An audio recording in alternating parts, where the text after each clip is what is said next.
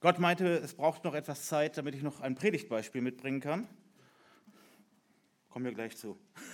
Aber umso glücklicher sind wir jetzt hier zu sein, zumindest mit halber Familie.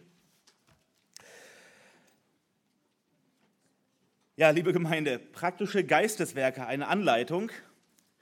Teil 1 haben wir uns letzten, äh, in der letzten Predigt schon angeschaut. Dankeschön. Und da sagte Paulus, wir erinnern uns noch einmal, liebe Brüder, wenn auch jemand sich von einem Fehltritt hat übereilen lassen, so bringt ihr die Geistlichen, den Betreffenden, mit dem Geist der Sanftmut wieder zurecht und gib dabei auf dich selbst acht, dass du nicht auch in Versuchen gerätst. Tragt einer des anderen Last, so werdet ihr dadurch das Gesetz Christi erfüllen. Das waren die ersten beiden Aspekte. Sei da für einen Bruder, der gefallen ist, ein Bruder, der ins, ins Stolpern geraten ist und bringe ihn wieder zurecht. Das ist ein Liebesdienst. Und seid füreinander da, wenn da Lasten sind, die einer alleine nicht stemmen kann. Das hatten wir letztes Mal gesehen. In Vers 2, der Begriff für Lasten ist ein sehr schweres Gewicht, etwas, was nicht ein Mann alleine heben kann, was nicht einer stemmen kann.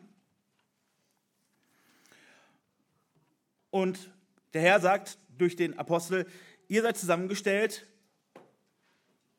um miteinander zu tragen und um einander auch wieder zurechtzubringen. Und dann spricht er weiter, beziehungsweise schreibt er weiter, denn wenn jemand meint, er sei etwas, obwohl er doch nichts ist, so betrügt er sich selbst. Jeder aber prüfe sein eigenes Werk und dann wird er für sich selbst den Ruhm haben, aber nicht dem anderen gegenüber. Denn ein jeder wird seine eigene Bürde oder seine eigene Last zu tragen haben. Und hier bei Last stand ein, eine Portion, sogar fast wortwörtlich. Das griechische Wort für Portion. Also jeder muss auch eine eigene Last tragen. Aber das enthebt uns eben nicht davon, dass wir uns helfen lassen und anderen helfen, Lasten zu tragen, die zu groß sind für einen alleine. Und wenn ihr sagt, wenn hier jemand meint, er sei etwas, obwohl er noch nichts ist, betrügt er sich selbst. Er spricht hier von denjenigen, die nicht bereit sind, andere zurechtzubringen, die nicht bereit sind, andere auch auf Sünde hinzuweisen und ihnen bei Umkehr äh, behilflich zu sein, zur Seite zu stehen, sie auch darauf zu verhaften, dass es, dass es notwendig ist, um Gottes Ehre willen. Und die, die nicht bereit sind, mit anderen Lasten zu tragen, sondern sie sich immer nur um ihren eigenen Kram kümmern, immer noch im Ego-Programm laufen. Von denen spricht er hier. Du meinst, du wärst etwas, du bist zu stolz, anderen zu helfen oder auch um Hilfe anzunehmen. Ich brauche ja keine Hilfe, ich bin der große Helfer, aber ich, ich selbst brauche keine Hilfe. Also in beide Richtungen sagt er, ey, dann betrügst du dich selbst. Dann denkst du, du hast es nicht nötig, anderen zu helfen oder dir helfen zu lassen. Aber das ist ein Fehler. Du hast es nötig in beide Richtungen. Immer wieder. Und deshalb prüf dich selbst und vergleich dich nicht mit anderen. Das ist ein ganz schlechtes Programm, dich mit anderen zu vergleichen. Das ist ungeistlich. Darum geht es nicht. Sondern prüf, was du machst und mit welcher Motivation und vor allem mit welcher Herzenshaltung du das machst. Das ist so wichtig. Denn du stehst einmal selber vor Gott. Und wie gesagt, es gibt Lasten, die kann dir auch keiner abnehmen. Hat man gesehen, wie zum Beispiel Verantwortung als, als Mann für deine Ehefrau oder auch für deine Kinder. Da kann dir mal jemand unter die Arme greifen, punktuell in einer Notlage. Aber letztlich musst du das alleine tragen. Also, das war der erste Teil von praktischen Geisteswerken, eine Anleitung. Und jetzt geht es weiter. Aber wir dürfen uns doch durchaus fragen, es geht ja jetzt immer um die guten Werke. Tue Gutes. Will Gott von uns, dass wir Gutmenschen werden? Da können wir gleich sagen, nein, möchte er nicht. Und jetzt müssen wir per Definition einmal kurz den Unterschied klären. Was ist der Unterschied zwischen jemand, der geistliche Werke tut und danach strebt, sie zu tun, Liebeswerke und einem Gutmenschen?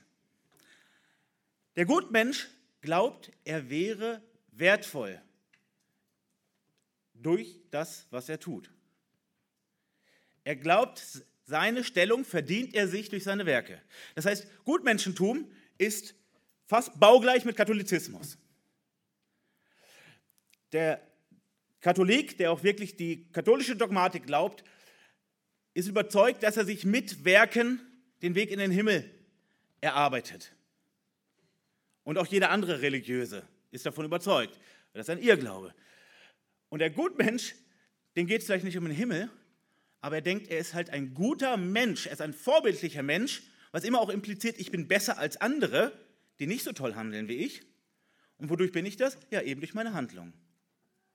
Es ist das gleiche Grundprogramm. Für die einen geht es in den Himmel, für die anderen geht es um eine soziale Stellung. Und Gott möchte uns nicht als Gutmenschen, denn warum sollen wir gute Werke tun? Was ist die richtige Motivation?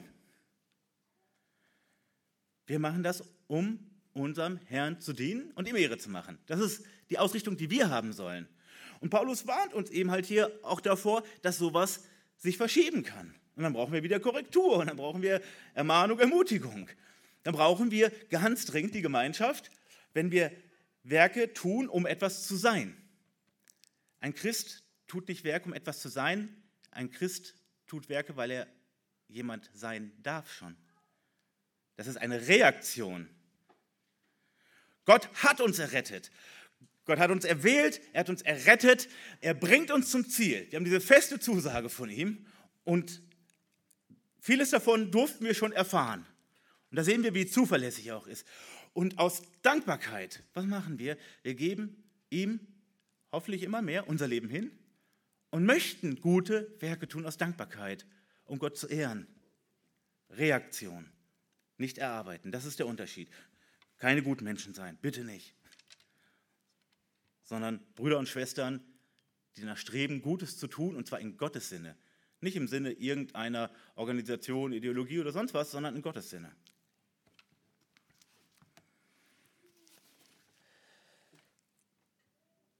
Und Paulus geht jetzt in unserem heutigen Predigtext in den Versen 6 bis 10 aus Galater 6 noch intensiver darauf ein und stellt uns vor allem ein Prinzip vor. Ein Prinzip, nach dem wir handeln sollen. Ein Prinzip, was wichtig ist für unser Zeugnis, was wichtig ist für unser geistliches Wachstum, für unseren ganzen Dienst hier auf Erden ganz entscheidend ist und Auswirkungen hat bis in die Ewigkeit. Und das ist ein grundlegendes Prinzip. Es ist nicht ein Prinzip, was für manche Geschwister da ist, für Christen mit irgendwelchen Spezialbegabungen, sondern für alle. Ein Prinzip, was verbunden ist mit einem Gebot. Und wir finden die Zusammenfassung in dem letzten Vers. Und da wir nicht Hollywood sind und auch nicht Netflix, dürfen wir spoilern und schauen uns jetzt einmal ganz kurz Vers 10 an, weil Vers 10 das zusammenfasst. Dieser ganz bekannte Vers, dort heißt es, ich habe hier die Menge Bibel, deshalb schlage ich hier lieber auf und lese nach der euch vorliegenden Schlachterübersetzung. So lasst uns nun, wo wir Gelegenheit haben, an allen Gutes tun, besonders aber an den Hausgenossen des Glaubens. Das ist die Zusammenfassung ähm, unseres Predigtextes. Das können wir so sagen. Und ihr Lieben, ich durfte das, ich meinte, ich, hab, äh, ich musste noch für ein, ein Predigtbeispiel äh, ein bisschen auf der Autobahn bleiben. Das ist genau das, was hier beschrieben ist. Also nicht an der Autobahn stehen, sondern an der Autobahn stehen mit geplatzten Reifen und Gott danken, dass bei kaputten Reifen bei Tempo über 150 nichts passiert ist, überhaupt nichts passiert ist. Und 30 Sekunden, nachdem er es bemerkt, ist da eine Haltestelle ist, ein Parkplatz ist, dankbar sein und denken, wow, es sind zwei Dienste hier in der Gemeinde, es ist viel zu spät. Und das Wissen, da sind Brüder, die kümmern sich drum. Da übernimmt jemand einen Dienst, da organisiert jemand alles, ähm, da kommt jemand und holt einen ab. Das ist letztlich genau das. Das ist genau das. Wo wir Gelegenheit haben, alle Zeit allen Gutes tun, zuerst aber den Hausgenossen des Glaubens. Lasst uns einsteigen in unseren Text. Ich lese ihn einmal im Zusammenhang. Und dann wollen wir in drei Schritten uns das Ganze anschauen. Dort heißt es, wer im Wort unterrichtet wird, der gebe dem, der ihn unterrichtet, Anteil an allen Gütern. Irrt euch nicht, Gott lässt sich nicht spotten, denn was der Mensch sät, das wird er auch ernten.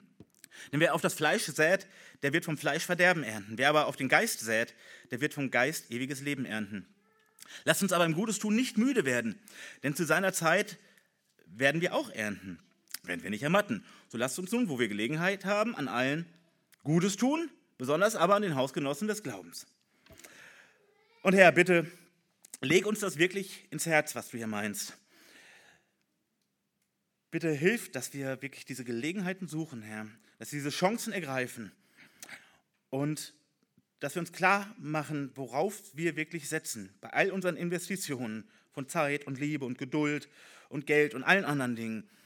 Er hilft, dass wir klare Prioritäten haben und dass wir dieses Gebot, was du uns hier gibst, in der Liebe zueinander und im Zeugnis sein, dass wir das immer mehr verinnerlichen, dass wir es viel mehr leben in unserem Denken und in unserem Handeln. Herr, bitte verändere uns und ermutige uns, wo wir das schon tun. Amen. Kurz einmal zur Übersicht. Äh, das ist eine relativ einfache Struktur. Paulus beginnt hier diesen Abschnitt mit einem Beispiel. Deshalb erstens ein Beispiel. Zweitens das Prinzip. Das sind die Verse 7 bis 9. Das Beispiel ist Vers 6. Verse 7 bis 9 sind das Prinzip. Und dann drittens der Kern. Das ist der Vers 10. Den haben wir eben schon gespoilert. Gut. Schauen wir uns zunächst das Beispiel an. Paulus beginnt hier nämlich mit einem praktischen, konkreten Beispiel für das Prinzip, was er dann anschließend entfaltet. Also noch einmal, wer im Wort unterrichtet wird, der gebe dem, der ihn unterrichtet, Anteil an allen Gütern. Ähm, und dies Subthema, dieses Beispiel nennt Paulus später im Timotheusbrief erneut, 1 Timotheus 5, Verse 17 und 18. Das ist dann noch etwas äh, spezifiziert. Da heißt es, die Ältesten, die gut vorstehen, sollen doppelter Ehre wert geachtet werden, besonders die, welche in Wort und in der Lehre arbeiten, denn die Schrift sagt, du sollst zum Ochsen nicht das Maul verbinden, wenn er drischt und äh, der Arbeiter ist seines Lohnes wert. Dieses Beispiel ist das von einem geistlichen Lehrer, der viel Zeit in die Verkündigung und Unterweisung investiert. Beziehungsweise geht es letztlich um einen Christen, der durch solch einen Lehrer in der Schrift unterrichtet wird. Eigentlich geht es um ihn. Dieser Schüler soll Verantwortung für seinen Lehrer mit übernehmen. Und zwar nicht irgendwie, nicht irgendwie diffus, sondern indem er mit einem Teil seiner Mittel dafür sorgt, dass der Lehrer sich ausreichend Zeit nehmen kann. Zum einen, um die Schrift selbst ausreichend studieren zu können und sich auf den Unterricht, und das ist jetzt erstmal egal, ist das Unterricht äh, unter äh, vier Augen, ist das Unterricht im Rahmen einer, einer Kanzelpredigt, einer Bibelstunde, einer Jugendstunde, einer, äh, äh, äh, eines Jungschar-Themas oder, oder, oder. Aber dass er sich auf diesen Unterricht, egal in, in, in welcher äußeren Form er stattfindet, äh, dass er sich ausreichend vorbereiten kann. Jetzt stellen wir uns die Frage, ja, warum ist denn das so wichtig?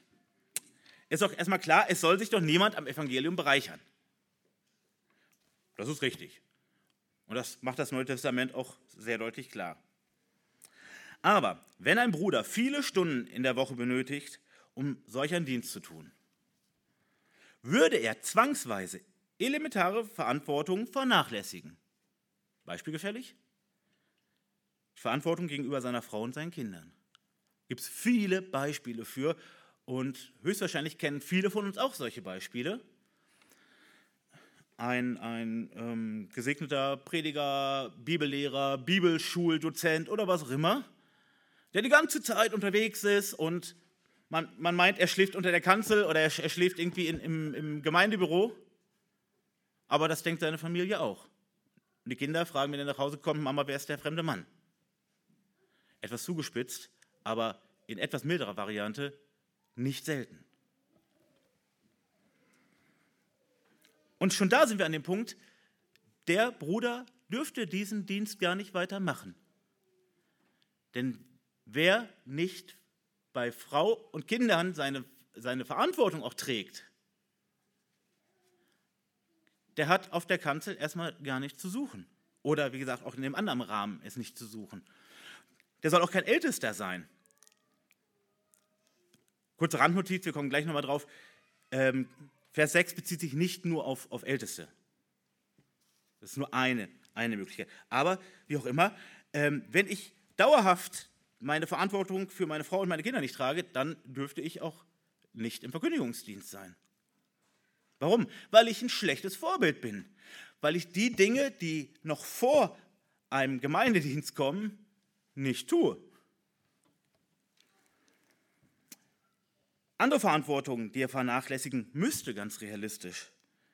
Die Verantwortung gegenüber seinem Arbeitgeber und den Kollegen. Also die Verantwortung auf, auf, äh, ähm, auf seine Arbeit. Und was wäre er damit? Er wäre ein schlechtes Zeugnis. Also ich, ich mache hier immer, ja nicht mal Dienst nach Vorschrift, sondern kratze immer so noch gerade irgendwie am, am Mindestmaß, aber dafür bin ich ganz engagiert in der Gemeinde. Problematisch, ne? Auch da müsste der Bruder sich zumindest fragen, wenn das ein Dauerzustand ist, wie er das weitermachen kann. Also letztlich muss, er sich fragen, muss ihm klar werden, so kann ich das nicht weitermachen.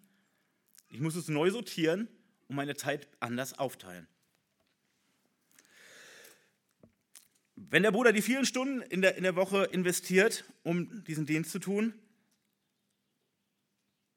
was ist mit seiner Aufgabe in der Mission, in der Evangelisation? Was ist bezüglich anderer Aufgaben in der Gemeinde? Und so weiter und so fort. Also, es ist sowieso herausfordernd, aber dadurch, dass der Lehrer nötige Mittel bekommt, und er steht Anteil an allen Gütern. Ähm, wir, wir, denken wahrscheinlich zuerst an Geld und ähm, in, in, bestimmten äh, äh, Konstellationen ist es oft auch so. Also dass die finanzielle Unterstützung ist, damit eine, eine, eine Stelle vielleicht möglich ist, eine Teilzeitstelle oder, oder, oder. Aber auch andere Güter wie Nahrung, Kleidung, Medizin oder ähnliches. Er betont hier alle Güter. Also teile mit dem Bruder das, was du hast.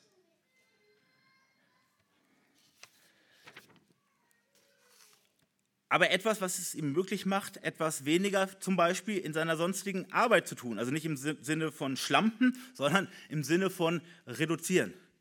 Der Bruder sagt, okay, mein, meine Hauptarbeit, da, gibt es die Möglichkeit, ich reduziere pro Woche um so und so viele Stunden, damit ich Raum habe, Zeit habe für diesen Dienst und nichts vernachlässige trotzdem. Oder dass er sogar hauptamtlich den Dienst als Lehrer ähm, tun kann und seinen anderen wichtigen Aufgaben nachkommen kann. Also, der Schüler investiert in den Dienst des Lehrers und der Lehrer investiert in den Unterricht seines Schülers. Beide investieren gut und beide tun zugleich zwei Dinge, jeweils zwei Dinge, die Gott gefallen. Der Lehrer hilft einem Bruder, siehe Vers 10, und er lehrt Gottes Wort, siehe 2 Timotheus 4, Vers 2 und folgende. Zwei Dinge, die Gott gefallen. Der Schüler tut auch zwei Dinge, die Gott gut gefallen, nämlich auch er hilft einem Bruder und er vertraut auf den Wert von Gottes Wort. Wir können sagen, es ist eine Win-Win-Win-Win-Situation. Voraussetzung ist aber, dass alle Beteiligten die richtige Herzenshaltung dafür haben.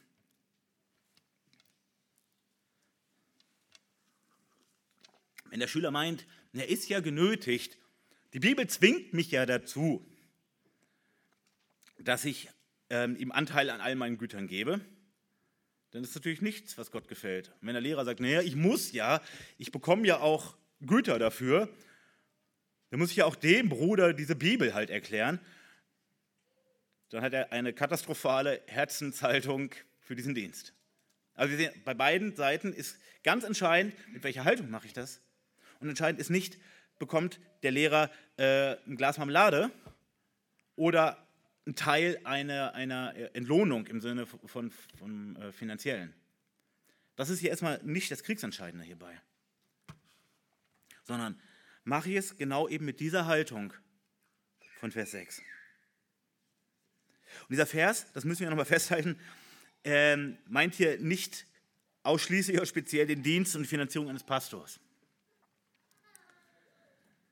Aber trotzdem sehen wir die zentrale Aufgabe eines Bruders, den wir in unserem Gemeindekontext Pastor nennen, nämlich die Bibel und ihre Anwendung lehren. Das ist das Zentrum von einem Pastorendienst.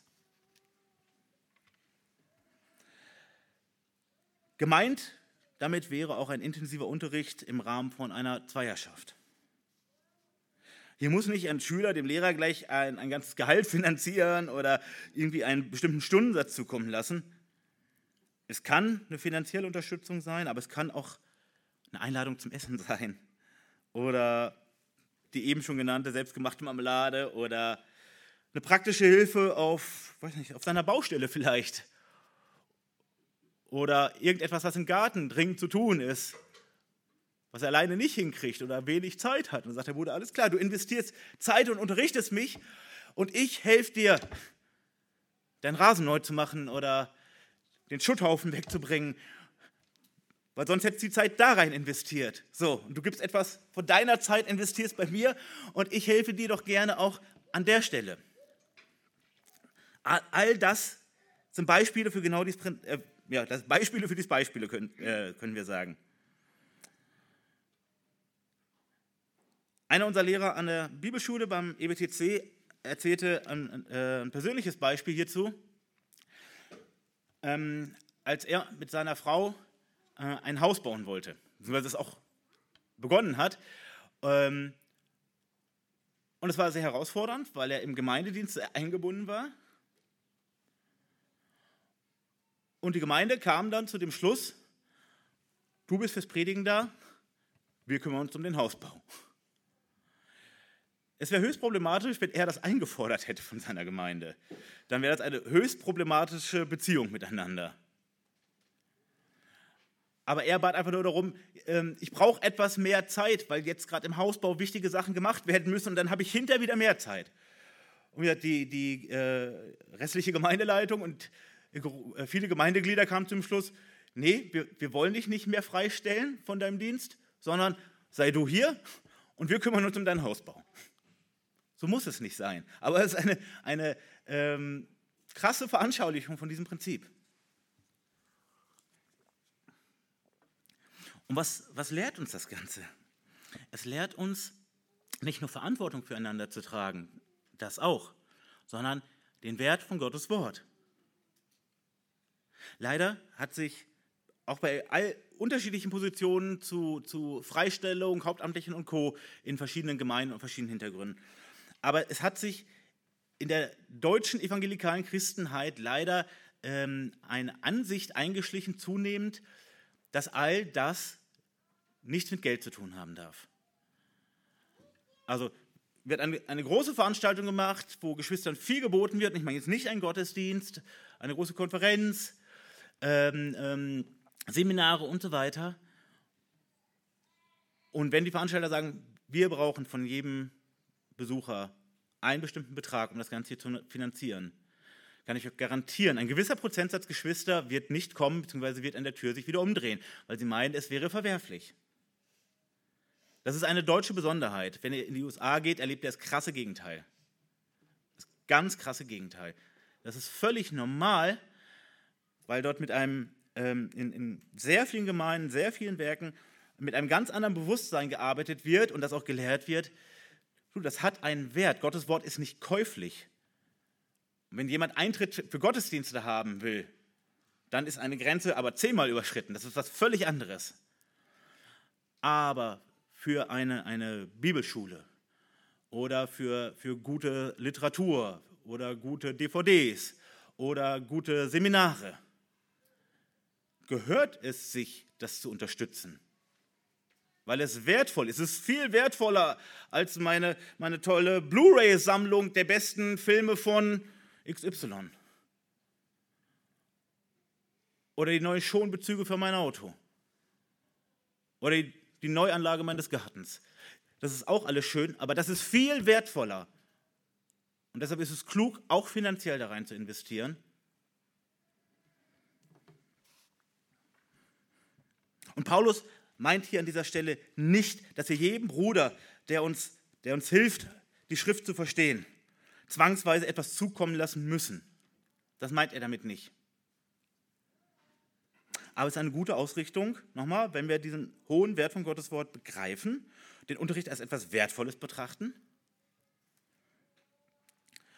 Und wie bei anderen Dingen auch, ist es gut, manchmal einfach etwas anzunehmen, ohne zwangsweise einen Reflex zu haben, ich musste jetzt aber unbedingt etwas geben. Auch annehmen lernen ist eine Lektion. Aber wenn wir in einem großen Maß oder wenn wir sehr regelmäßig solch eine Versorgung erfahren mit Unterricht, mit Unterweisung, dann sollen wir auch mit Verantwortung für die Versorgung des Bruders übernehmen. Wird in ganz unterschiedlichem Maß, da macht er keine Vorgabe, auch hier gibt es kein Gesetz dafür. Letztlich Christen auch als Versorgergemeinschaft. Wir sorgen füreinander mit dem, was wir haben. So, und jetzt entfaltet er das Prinzip nochmal. Das war ein ganz konkretes Beispiel für Anwendung. Und jetzt entfaltet er in drei Verse nochmal das Prinzip. Verse 7 bis 9, da heißt es, irrt euch nicht, Gott lässt sich nicht spotten, denn was der Mensch sät, das wird er auch ernten. Denn wer auf das Fleisch sät, wird vom Fleisch Verderben ernten, wer aber auf den Geist sät, wird von dem Geist ewiges Leben ernten. Lasst uns aber im Gutes tun nicht müde werden, denn zu seiner Zeit werden wir auch ernten, wenn wir nicht ermatten.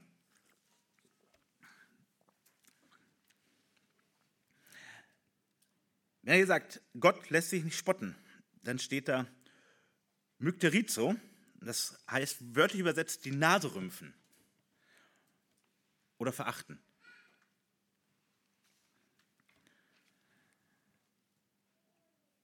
Wir täuschen Menschen. Das kriegen wir immer wieder mal hin. Ja, mit mit unserer, unserer schönen Fassade, mit Smalltalk, mit immer ein Lächeln auf dem Gesicht, immer schön angezogen, die Kinder sind gestriegelt. Damit können wir Leuten sagen, bei uns ist immer alles super klasse. Meine Herzenszeitung ist super. Es funktioniert alles bei uns super. Vor Gott funktioniert das eben nicht, dieses Programm. Gott guckt nicht auf deine Fassade. Wie gut. Und Gott respektiert auch nicht unsere Heuchelei. Er weiß, was wir wirklich tun. Und er weiß, was wirklich unsere Herzenshaltung ist.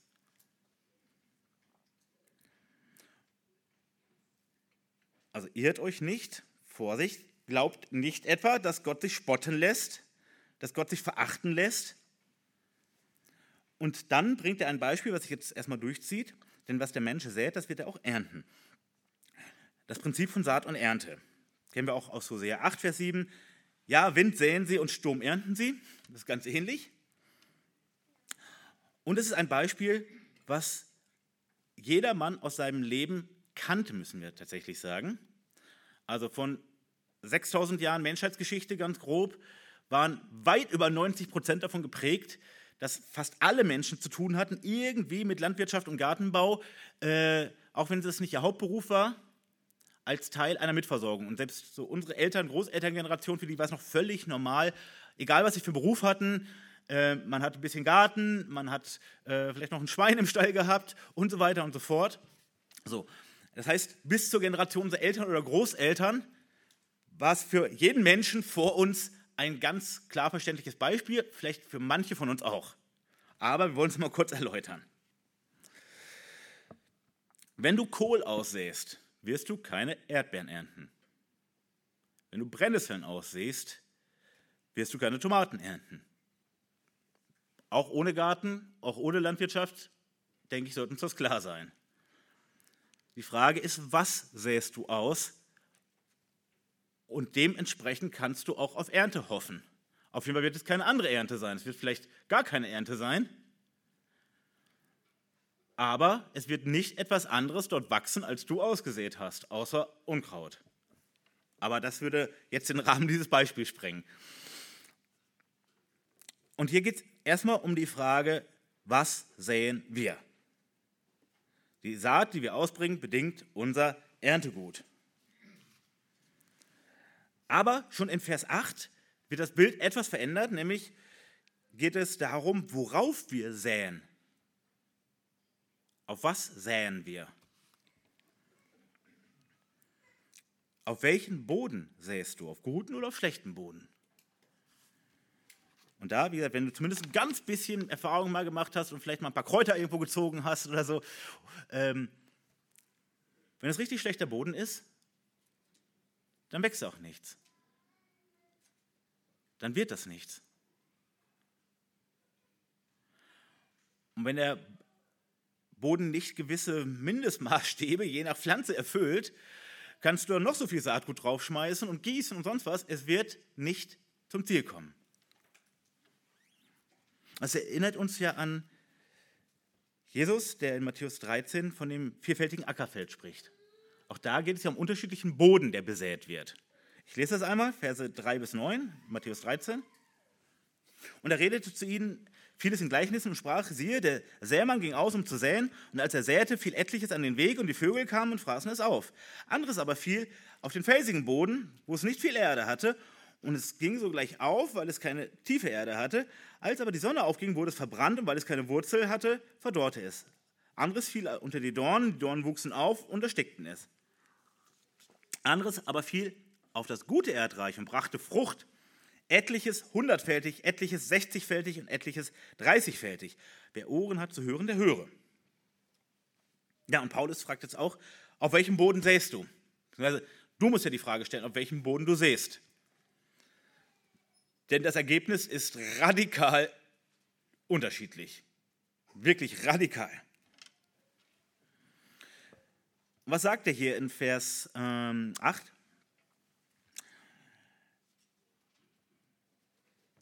Sähst du auf dem Boden des Fleisches? Was erntest du dann? Es gibt auch eine Ernte. Ewiges Verderben.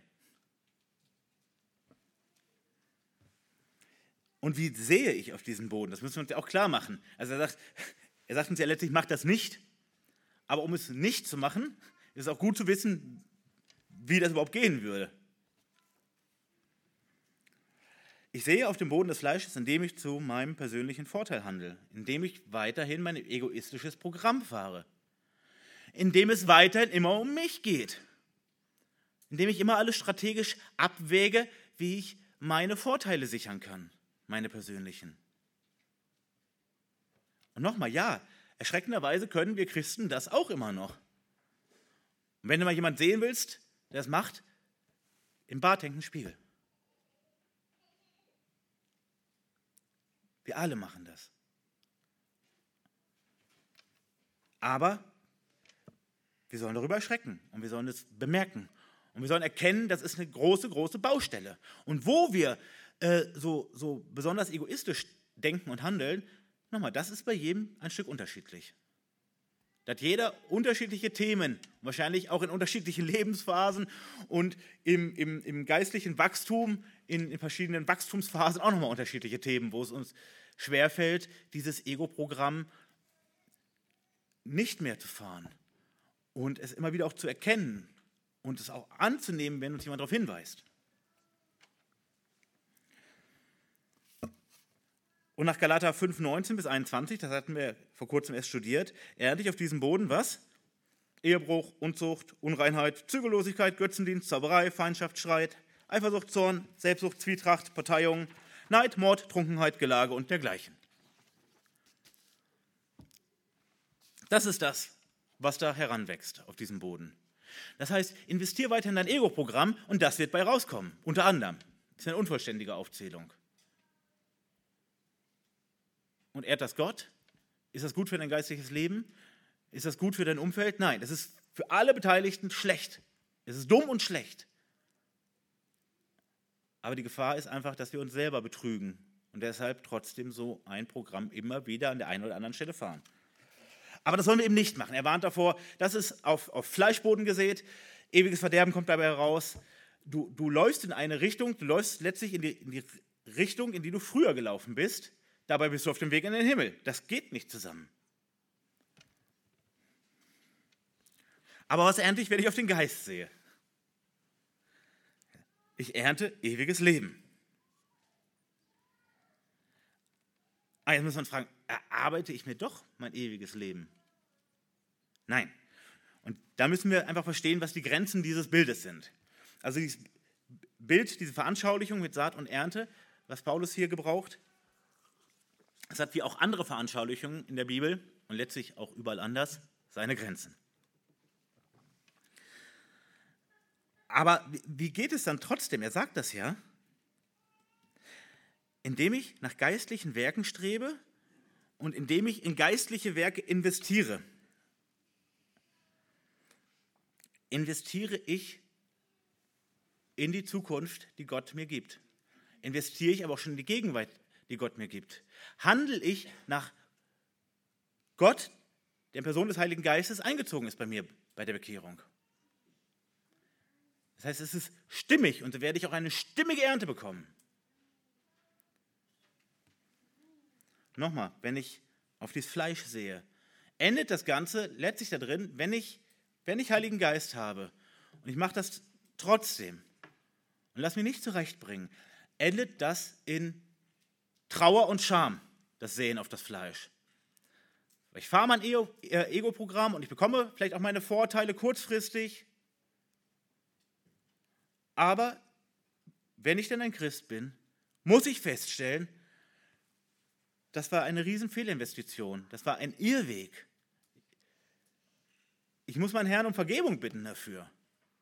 Also das ist keine schöne Ernte, ganz im Gegenteil. Um im Bild zu bleiben, können wir sagen, wir, wir dürfen dann die Disteln und die Brennnesseln per Hand ernten. Das ist es nämlich. Aber wenn wir auf den Geist säen, wenn wir da rein investieren, in das Geistliche, dann ist die Ernte Freude. Dann ist die Ernte gute Freude, äh, große Freude. Und zwar auch schon die erste Ernte, das sehen wir jetzt hier gleich, auch schon die erste Ernte, die wir hier auf Erden miterleben dürfen. Das ist Freude. Da dürfen wir sagen, Herr, danke, dass du mir das so bestätigst, dass ich an der Stelle gut investiert habe. Warum ist das wichtig? Weil wir möglicherweise auch wirklich Zweifel daran haben, ob sich das wirklich lohnt, ob wir das wirklich weitermachen sollen. Denken wir an das Streben nach den, nach den himmlischen Schätzen. Matthäus 6 spricht der Herr davon, ab Vers 19. Ihr sollt euch nicht Schätze sammeln auf Erden, wo die Motten und der Rost sie fressen und wo die Diebe nachgraben und stehlen. Sammelt euch viel mehr Schätze im Himmel, wo weder die Motten noch der Rost äh, sie fressen und wo die Diebe nicht nachgraben und stehlen. Denn wo euer Schatz ist, da wird euer Herz sein. Es ist weitestgehend der gleiche Ansatz.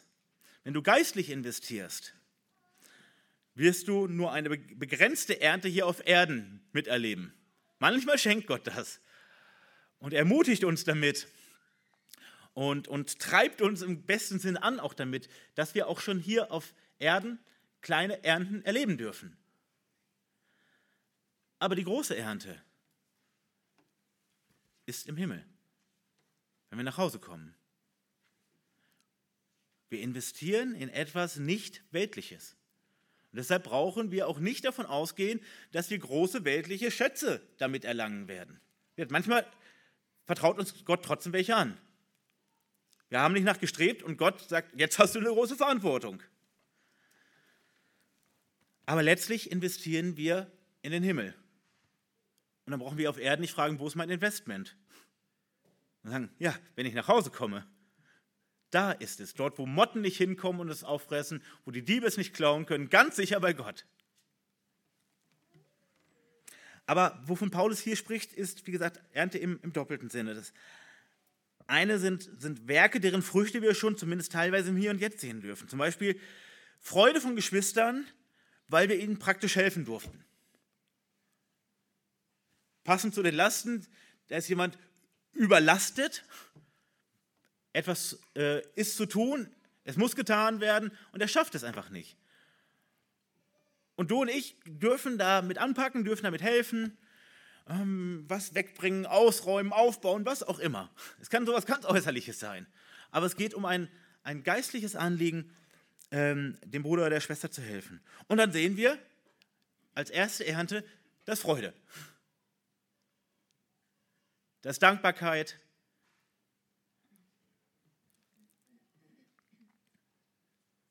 Oder jemand kehrt um, ein, ein, Bruder, eine Schwester kehrt um, die waren auf einem, einem falschen Weg, falsch abgebogen und das ist eine Umkehr. Das ist eine Ernte, da dürfen wir uns drüber freuen. Sagen, ja, ich habe ich hab da rein investiert und ich darf nicht erwarten, dass ich jetzt hier die Ernte sehe, aber ich hoffe es natürlich trotzdem, dass ich davon was sehen darf. Und dann schenkt Gott, ja, es passiert hier etwas. Oder ich investiere in, in einen ähm, Nachbarn, einen Verwandten, einen Freund, einen Bekannten, einen Arbeitskollegen, indem ich ihm das Evangelium erkläre. Und der Normalfall ist, wir erklären Menschen das Evangelium und wir sehen nichts. Wie gut, dass das nicht immer so ist.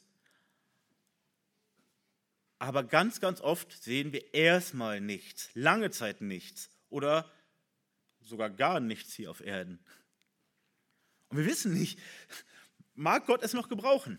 Vielleicht in 10 oder 20 Jahren. Oder still und heimlich und wir sehen denjenigen nicht wieder und erfahren es hier auf Erden nicht. Das kann alles sein. Aber manchmal schenkt Gott, dass wir erleben dürfen, wie jemand umkehrt, an, an, dem, wir, ähm, an dem wir Anteil haben, an dem wir versucht haben, das Wort zu erklären, ähm, wo wir versucht haben, ein gutes Zeugnis zu sein von. Person XY ist umgekehrt und von, von jemand, der auf dem Weg in die Hölle ist, ist jemand geworden durch Gottes Wirken, den ich Bruder oder Schwester nennen kann. Das ist Ernte. Aber nochmal, Gott sagt nicht, du sie, bekommst hier immer auf Erden die Ernte zu Gesicht. Und nochmal, wie gut, dass er das aber immer wieder auch im richtigen Maß macht. Denn wir sind halt noch Menschen und wir wären sicher total frustriert, wenn wir nie was zu Gesicht bekommen würden. Weil das sind ja auch irdische Prinzipien. Wenn ich mein Korn aussehe oder meine Tomaten aussehe oder was auch immer aussehe und in drei Jahren ist auch nichts gewachsen, dann würde ich nicht nochmal aussehen. Das wäre auch dumm. Wenn überhaupt nichts passiert scheinbar, dann fällt es auch schwer zu glauben, dass es ja trotzdem irgendwann wächst und erntereif wird. Gott stellt uns hier in diese Welt mit, mit solchen Prinzipien, Saat und Ernte im Äußeren. Und Gott weiß auch, dass, dass unsere, unsere Motivation und auch unsere Hingabe schrumpfen würde, wenn wir hier nie etwas zu Gesicht bekommen würden. Und es, sind, es ist wirklich ganz wenigen Geschwistern vorbehalten, die unter, unter krassen Umständen, denen in krasser Verfolgung irgendwo im Gefängnis sitzen und wirklich über Jahre und Jahrzehnte überhaupt nicht zu Gesicht bekommen. Was für ein Wunder, wie der Herr auch diese erhält. Aber wir wissen, wir sollten in dem Sinne nicht den Mund voll nehmen und sagen, ja, das könnte ich bestimmt auch, wenn es drauf ankommt. Und nochmal, normalerweise brauchen wir eben diese Ermutigung. Ja, da passiert was. Nicht in dem Tempo, in dem wir es uns wünschen. Auch nicht in der, in der Masse, wie wir uns das wünschen. Letzte Woche fünf Gespräche mit Leuten geführt und sechs davon haben sich bekehrt von den fünf. So hätten wir es am liebsten, ja.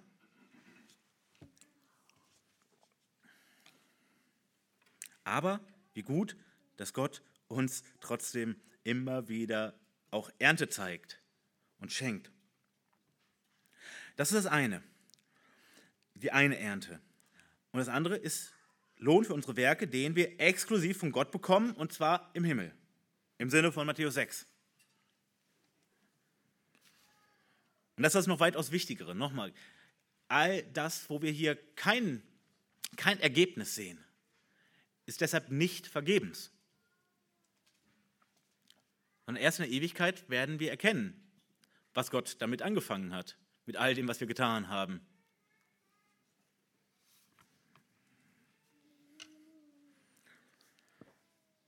Manchmal lässt die Ernte, wenn wir auf den Geist sehen, länger auf sich warten, als wir denken. Das, auch das ist eine wichtige Lektion für uns. Trotzdem weitermachen, denn es kann manchmal lange dauern und bleibt manchmal auch lange unsichtbar für uns. Du investierst vielleicht viel Zeit in, in Geschwister, aber eine Ernte lässt auf sich warten. Du machst weiter und es ist immer noch nichts erkennbar. Und dann kann es dazu führen, dass wir eben frustriert aufhören. Aufhören mit etwas, das wertvoll ist für Gott. Und davor warnt Vers 9. Lasst uns aber im Gutes tun nicht müde werden. Denn zu seiner Zeit werden wir auch ernten, wenn wir nicht ermatten. Er sagt, macht weiter, bleibt am Ball, zieht weiter durch, werdet nicht müde, ermattet nicht. Für diese Ernte ist es wichtig, dass wir da dranbleiben. Aber auch in den Phasen, wo es schlecht aussieht. Um das, das Bild vom Ackerfeld zu nehmen, auch wenn die Pflänzchen so kümmerlich aussehen, weitermachen, umso mehr. Auch wenn die Witterung total daneben ist aus, aus äh, unserer Sicht, weitermachen, nicht aufgeben, diesen Acker und die Pflänzchen, die dort wachsen.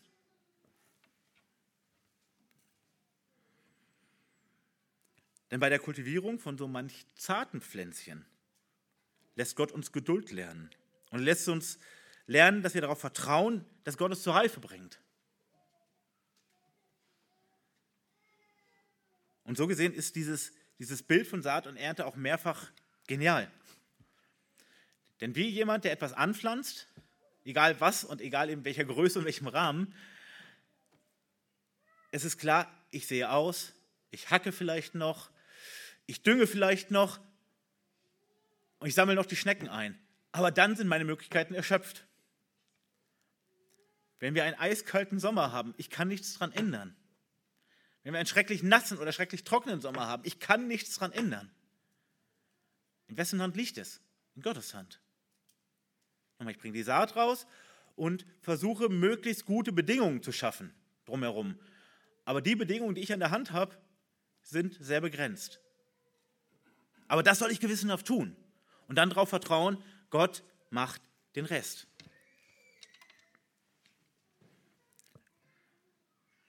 Aufgeben wäre töricht, sagt uns der Apostel. Warum? Dann verschenkst du auf jeden Fall die Ernte. Also, bleib dran und mach dir klar, was du tun kannst und wo du nichts mehr tun kannst. Aber gib nicht auf, weil es nicht schnell genug geht.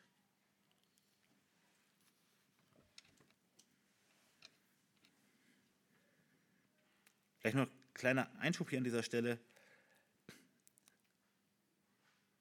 Es ist manchmal auch wichtig, ein klares Nein zu akzeptieren. Also diese, diese praktische Hilfe, diese praktische Liebe sollen wir tun und sollen auch klar machen, dass wir sie gerne tun wollen. Und auch deutlich machen, dass das nicht einseitig ist. Also wenn, wenn du eine Möglichkeit hast, mir zu helfen, dann sind das nicht einseitig verteilte Rollen. Der Hilfebedürftige und der Helfer. Und für, für dich ist es eine Last, wenn du mir hilfst. Oder umgekehrt, wenn ich dir helfe, ist es für mich nicht vor allem eine Last, sondern, und das sehen wir jetzt gleich im letzten Vers, zu dem wir jetzt kommen, eine Gelegenheit. Eine Gelegenheit, die wir suchen sollen und über die wir uns freuen sollen. Jetzt kommen wir nämlich zum Kern. Punkt 3, der Kern. Vers 10, so lasst uns nun, wo wir Gelegenheit haben, an allen Gutes tun, besonders aber an den Hausgenossen des Glaubens. Und Paulus erinnert uns an ein alltägliches Gebot, das unser Herr uns praktisch vorlebte. Und da finden wir noch eine schöne Zusammenfassung, sogar mit ähm, dem gleichen Begriff in Apostelgeschichte 10, Vers 38. Ich lese das einmal vor, da heißt es, Jesus von Nazareth, wie Gott ihn mit Heiligem Geist und mit Kraft gesalbt hat, der umherging und wohltat und alle heilte, die von dem Teufel überwältigt waren, denn Gott war mit ihm. Der umherging und wohltat ist äh, parallel der Begriff zu Gutes tun. Also anderen wohltun. Gott ist auch mit uns und wir sind in der Nachfolge des Herrn. Und so ist es wichtig, es ist sogar notwendig, dass auch wir, um es jetzt mal direkt zu übertragen, umhergehen und Gutes tun. Und zwar, wo wir Gelegenheit bekommen. Klare Priorisierung hier. Zuerst an den Glaubensgeschwistern. Und auch da können wir ausgehen erstmal von denen, mit denen Gott uns zusammenstellt, also in der, in der Familie und in der Gemeinde. Aber nicht nur, denn letztlich für alle Geschwister auf Erden.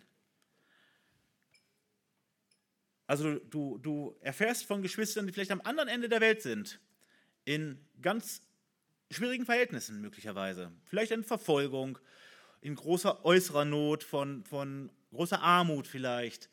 Ähm, eine Gemeinde, die große Probleme hat. Und du könntest etwas Gutes tun. Du darfst nicht sagen, naja, ich gehe nach Bielefeld, was kümmern mich da die in, in Südwestafrika? Das ist ja nicht mein Problem. Oder die in Burma oder in äh, irgendwo anders. Doch, wenn du eine Möglichkeit hast, denen zu helfen, dann tu das. Aber ganz klar, unser erster Blick ist dahin, äh, da, wo Gott uns hinstellt. Wie man so sagt, erstmal vor der eigenen Haustüre kehren, erstmal vor der eigenen Haustüre Gelegenheiten suchen. Aber dabei bleibt es nicht. Und dieser zweite Punkt fällt leider sehr oft unter den Tisch in frommen konservativen Kreisen. Nämlich, nämlich an allen, also alle anderen Menschen besonders mein Nächster, den Gott mir in mein Leben stellt. Also auch da zuerst die Leute dann vor deiner Nase, vor deinen Füßen. Den sollen wir auch Gutes tun. Wenn wir eins von beiden vernachlässigen, wäre das gefährlich. Warum? Wenn wir uns nicht um unsere Geschwister kümmern, folgen wir einem Gebot des Herrn nicht. Der Herr selber gibt uns das Gebot, dass wir einander lieben sollen. Und nochmal, lieben ist eine Entscheidung, nicht zuerst eine Emotion. Und Liebe ist immer praktisch. Der Jakobusbrief macht uns das nochmal sehr deftig deutlich, hat mir uns gerade erst angeschaut. Dass wir überhaupt nichts, wenn wir sagen würden, ich bin so total bei dir mit deiner Not in diesem oder jenem Punkt und möge dir geholfen werden. Schönen Tag doch. Das ist keine Liebe, das ist stinkende Heuchelei. Wenn ich denn irgendeine Möglichkeit habe. Also, wenn wir unseren, unseren Geschwistern nicht helfen, dann ist das Ungehorsam gegen Jesus selbst, ganz direkter Ungehorsam und extrem schlechtes Zeugnis vor der Welt. Andersrum, wir tun den Willen unseres Herrn, wo wir für unsere Glaubensgeschwister da sind und wir sind ein gutes Zeugnis auch nach außen. Ja, lieber als der, der Personalausweis der Christen. Wenn wir uns aber um die anderen Menschen nicht kümmern, wenn wir schön in unserem evangelikalen Ghetto bleiben, in unserem Bethausviertel wohnen, und ich habe nur mit Christen zu tun, das ist so schön. Katastrophe. Mindestens die Hälfte des Auftrags überhaupt nicht verstanden, den er hat. Katastrophe. Wenn wir eben nicht für die Menschen da draußen da sind, tun wir einen schlechten Dienst. Also sehen wir, das ist ein Doppelpaket. Das ist notwendig. Was ist hier mit Gelegenheit gemeint? Und das ist ganz, ganz wichtig. Das ist nämlich ein, der Schlüsselbegriff hier. Gelegenheit steht Kairos. Kairos ist ein bestimmter Zeitpunkt, eine offene Tür. Also nicht oh, 3 Uhr Nachmittag können wir, können wir uns mal zusammensetzen. Oder irgendwann in den nächsten Tagen, sondern dieser eine Moment, wo sich eine Möglichkeit bietet. Der richtige Zeitpunkt, etwas zu tun. Was vielleicht eine Stunde später oder einen Monat später oder ein Jahr später nicht mehr so geht. Wir sagen im Rückblick die, die Gründung dieser Gemeinde. Das war ein Kairos-Moment. Das wussten wir vorher nicht sicher. Wir hatten, hatten es gehofft und, und Gott hat uns Stück für Stück Dinge aufgezeigt. Und im Rückblick können wir sagen, es war ziemlich deutlich ein, ein Kairos-Moment. Der richtige Moment, um das zu beginnen. Und diesen richtigen Moment, wer bestimmt den? Gott, ganz klar. Aber wer muss ihn erkennen? Wir. Das heißt, wir müssen die Augen ganz aktiv nach solchen Kairos-Momenten offen halten. Wenn wir Vers 10, wenn wir dem gehorchen wollen, wenn wir dem folgen wollen, wenn wir das anwenden wollen in unserem Leben, das sollen wir, dann müssen wir uns unseren Blick schärfen, also nicht nur den der Augen, sondern der ganzen Wahrnehmung. Wo gibt es Gelegenheit, wo gibt es den richtigen Moment, Gutes zu tun? An den Geschwistern und an den Menschen in der Welt. Und gesagt, immer zuerst bei denen, die wir vor der Nase haben, die Gott in unser Leben stellt und umgekehrt. Und dann gibt es natürlich immer wieder auch Momente, wo Gott uns aufzeigt, äh, es geht auch weit darüber hinaus, wie die Beispiele eben. Du erfährst von Geschwistern, die weit weg von dir sind, die du gar nicht persönlich kennst, aber Gott gibt dir diese Informationen über, über diese Notlage, über diese Situation bei denen, diese Hilfebedürftigkeit, dass dort Gutes getan werden soll. Und sagt, ich könnte das tun. Ich könnte ihm was schicken. Ich könnte wen aussenden. Ich könnte die zusammenbringen mit jemand. Dann, dann solltest du das tun. Wer weiß, Gutes zu tun und tut es nicht, dem ist es Sünde.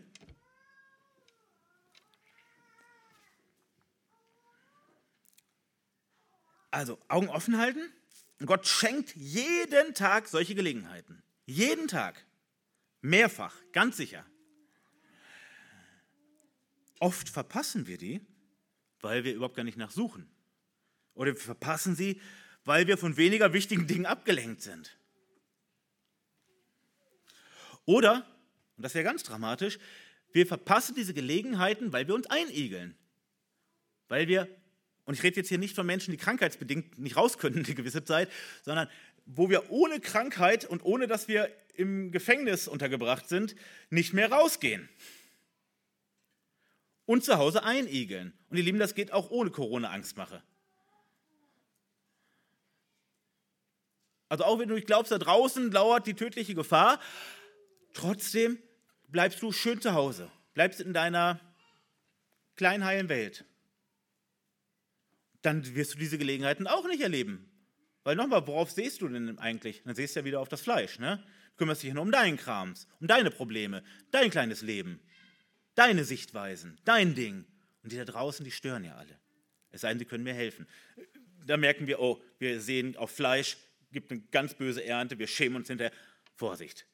So. Aber nochmal, es gehört dazu, dass du rauskommst, dass du rausgehst, dass du eben guckst, wo kann ich etwas tun?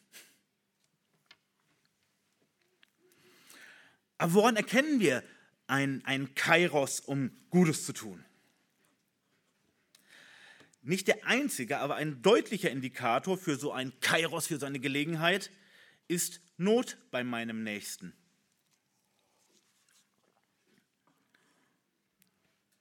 Nicht die einzige Gelegenheit, nochmal. Äh, und das sehen wir auch an Vers 6 als, als Startbeispiel. Da wird ja nicht die Not des Lehrers in den Mittelpunkt gestellt und überhaupt keine Not in den Mittelpunkt gestellt. Wir könnten sagen, sozusagen Notprävention, Verantwortung übernehmen. Aber wenn jemand Not leidet, mangelt es ihm woran? An Gutem. Klingt so super banal, oder etwas Schlechtes oder etwas sehr Schweres scheint das Gute zu überschatten, was es doch gibt.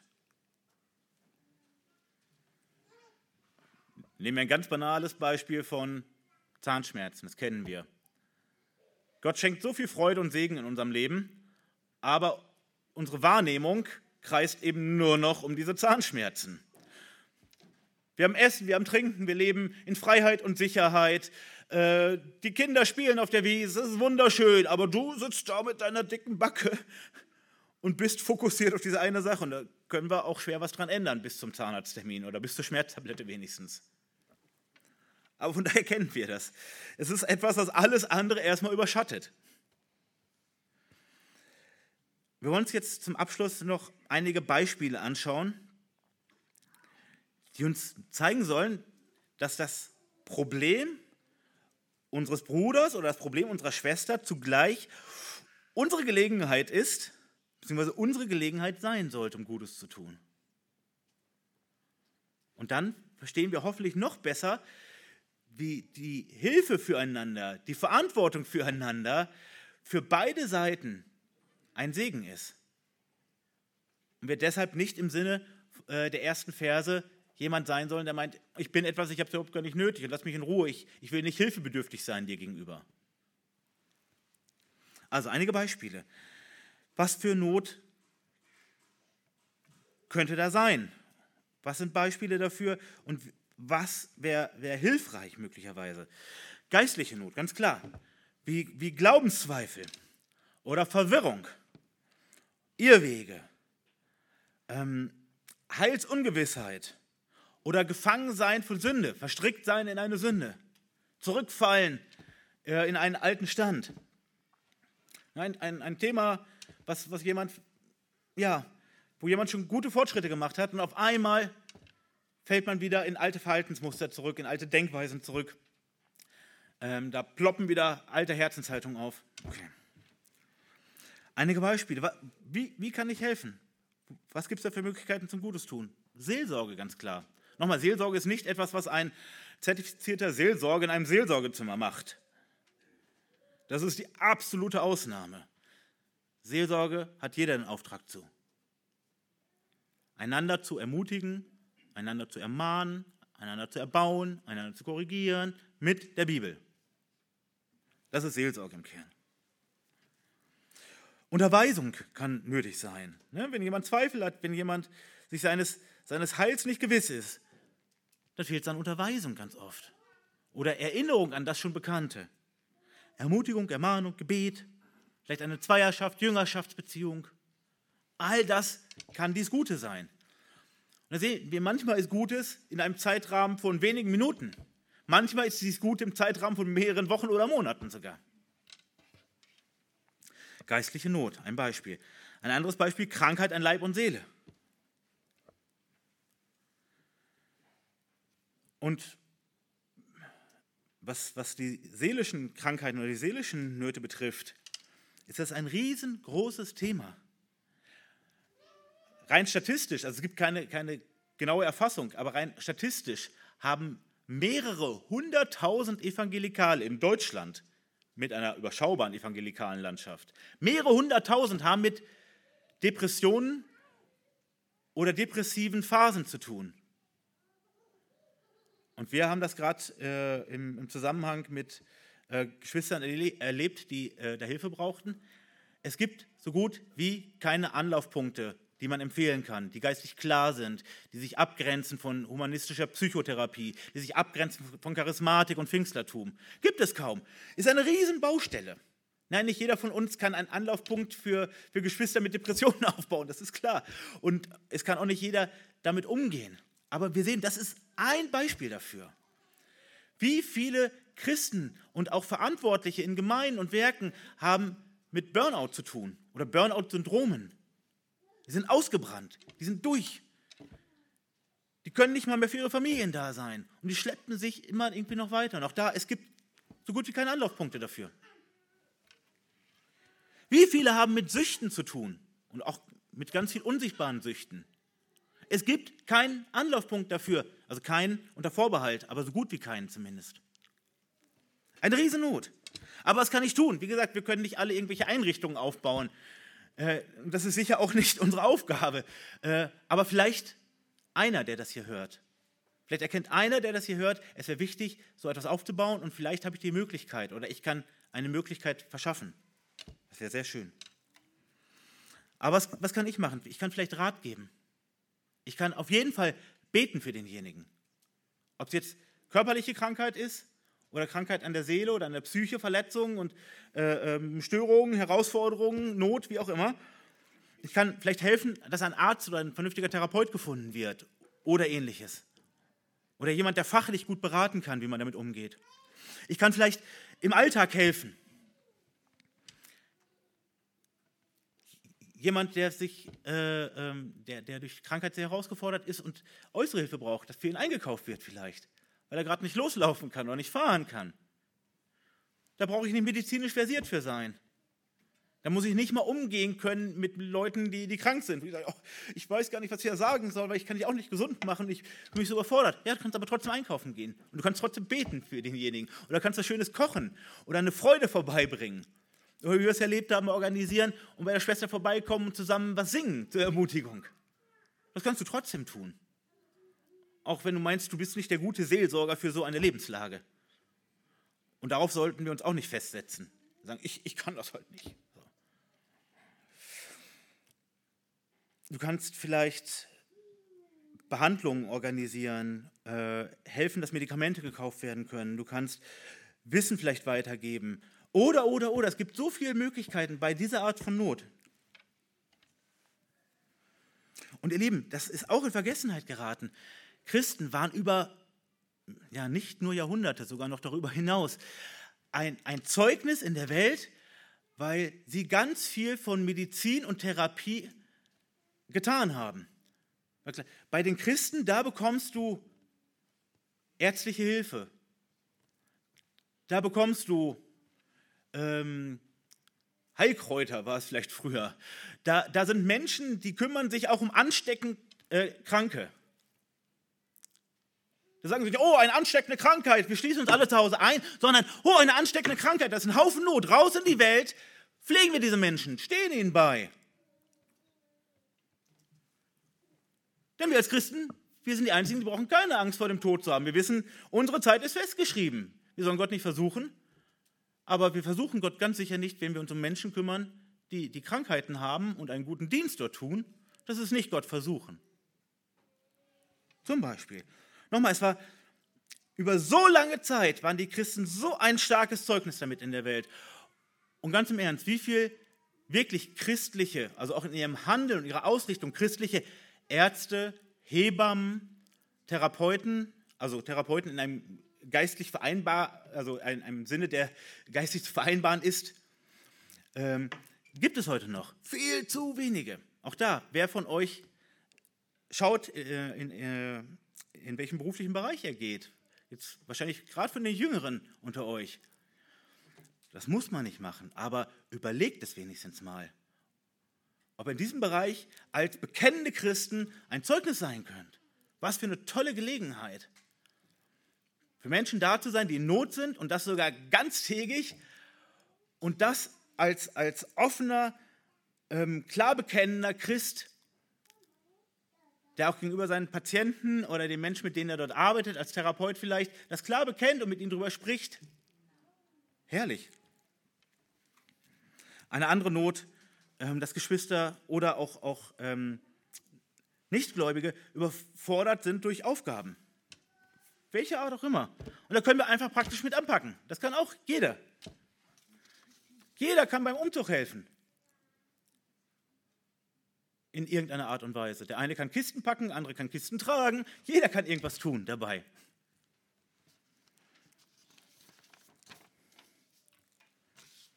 Zwei letzte Beispiele noch, dass wir einfach sehen, wie groß diese Bandbreite ist. Es ist sehr breit aufgestellt. Pädagogische Probleme mit Kindern. Vielleicht hast du selber schon Kinder großgezogen oder tust du das selber. Vielleicht kannst du Rat geben, vielleicht kannst du Hilfe geben. Vielleicht kannst du die Kinder auch mal eine Zeit lang abnehmen ähm, und eine Hilfe sein, so dass die, dass die Eltern mal wieder durchatmen können und wieder neue Kraft und neue Geduld bekommen, um mit den Kindern so umzugehen, wie es besser wäre. Oder das letzte Beispiel, und auch das ist einerseits für Christen zeitlos, aber für uns auch erst seit kurzer Zeit wieder richtig vorstellbar. Probleme mit Behörden und Justiz.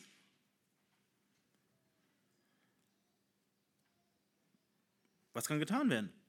Sei da für jemand, der Angst hat. Was ordnet irgendeine Behörde an? Was ordnet irgendein Jugendamt vielleicht an? Was ordnet wer auch immer an?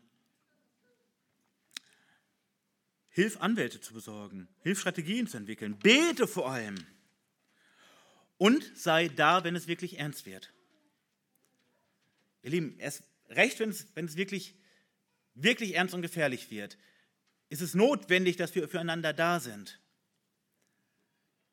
Wenn sich jemand fragt, wo werden meine Kinder sein, wenn das und das passiert, diese Frage muss zumindest kurzfristig eine Antwort finden in einer bibeltreuen Gemeinde. Unbedingt. Wer kümmert sich um meine Frau, wenn mir das und das geschieht? Zumindest kurz- und mittelfristig muss es eine Antwort geben in einer gesunden Gemeinde. Und da sehen wir, wie viele Gelegenheiten es gibt. Und das war ja nur eine ganz kleine Aufzählung hier. Nur ein paar kleine Beispiele. Und Gott lehrt uns in diesem Abschnitt nicht nur, nicht nur ein Gebot zu tun, er zeigt uns auch ein wunderbares Prinzip, mit dem er uns als Geschwister eben zusammenstellt. Und auch da verstehen wir hoffentlich noch besser Gemeinde und die Notwendigkeit auch von Gemeinde und den Segen von Gemeinde. Wir dienen einander und tun Gutes. Und Gott gibt die richtigen Gelegenheiten reichlich. Und so tun wir seinen Willen und wir ehren ihn. Wir freuen die Geschwister und sammeln uns einen Schatz im Himmel. Und gegenüber den, den Nichtchristen sind wir, sind wir ein Zeugnis mit unseren Liebeswerken? Und nochmal, dazu müssen wir in der Welt sein. Der Arbeitsplatz eines Christen ist in der Welt, nicht im Bethaus. Und wie Matthäus 5 es dann klar macht, ähm, müssen wir eben, eben sichtbar sein. Also nicht nur da sein in der Welt, sondern sichtbar sein.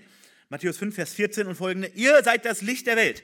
Es kann eine Stadt, die auf einem Berg liegt, nicht verborgen bleiben. Man zündet auch nicht ein Licht an und setzt es unter den Scheffel, sondern auf den Leuchter. So leuchtet es allen, die im Haus sind.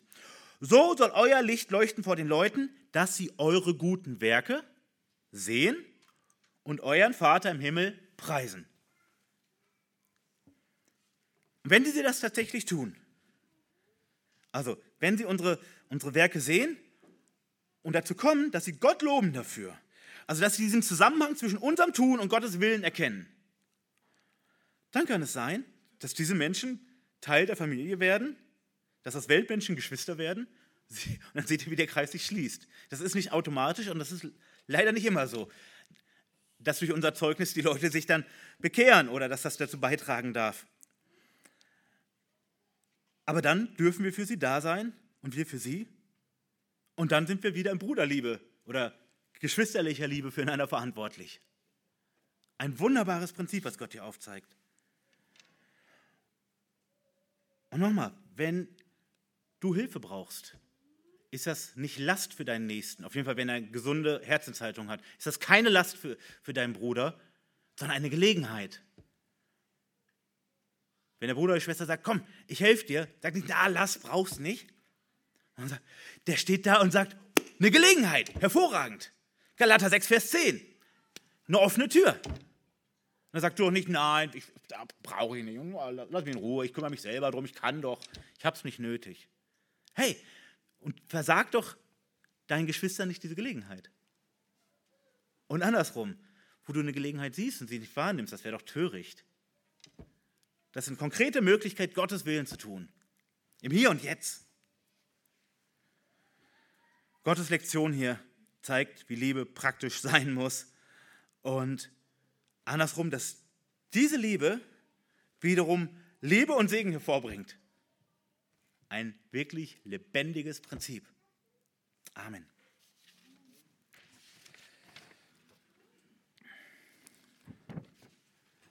Und wir singen jetzt, welch ein Freund ist unser Jesus? 353.